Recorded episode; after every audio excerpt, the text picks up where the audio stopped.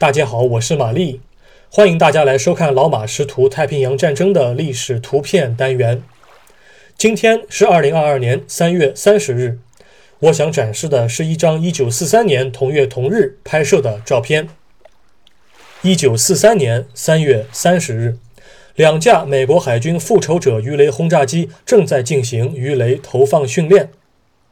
这两架轰炸机起飞自航空母舰艾塞克斯号，使用的鱼雷就是美国海军在二战时期最常用的马克十三型航空鱼雷。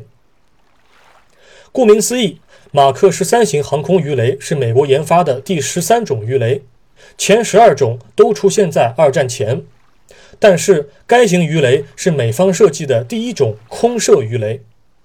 一九四一年七月，美国海军第六舰载鱼雷机中队在使用马克十三型鱼雷的 Mode 一版本打击靶船时，鱼雷的命中率只有百分之十。中队一共投放了十枚鱼雷，其中只有一枚鱼雷命中目标。在一九四四年以前，马克十三型鱼雷的问题一直没能够得到解决。啊，主要问题在于鱼雷偏航。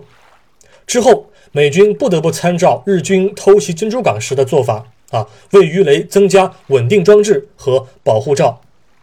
如果不加以改进的话，那么鱼雷机就必须在低空低速的情况下，精准的凭运气般的投放鱼雷，而这样。鱼雷机就会成为日军防空火炮的靶子。很多军迷认为，只有俯冲轰炸机才需要在高空用近乎垂直的角度发起攻击，但其实俯冲动作也是鱼雷机飞行员的标配。在美方进行大规模的改进之前，鱼雷机飞行员需要确定不同的攻击方案，并进行实时的调整。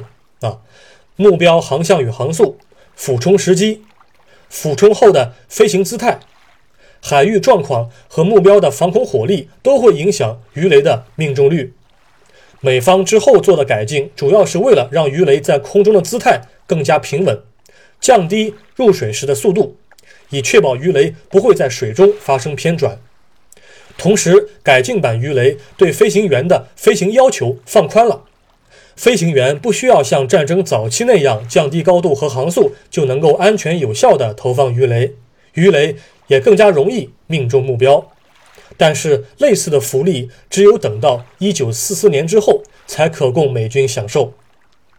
照片中，两架复仇者鱼雷轰炸机从海域上空飞过，却只投放了一枚鱼雷。可以看到，前面那一架飞机打开了舱门，而后面那一架只是半飞而已。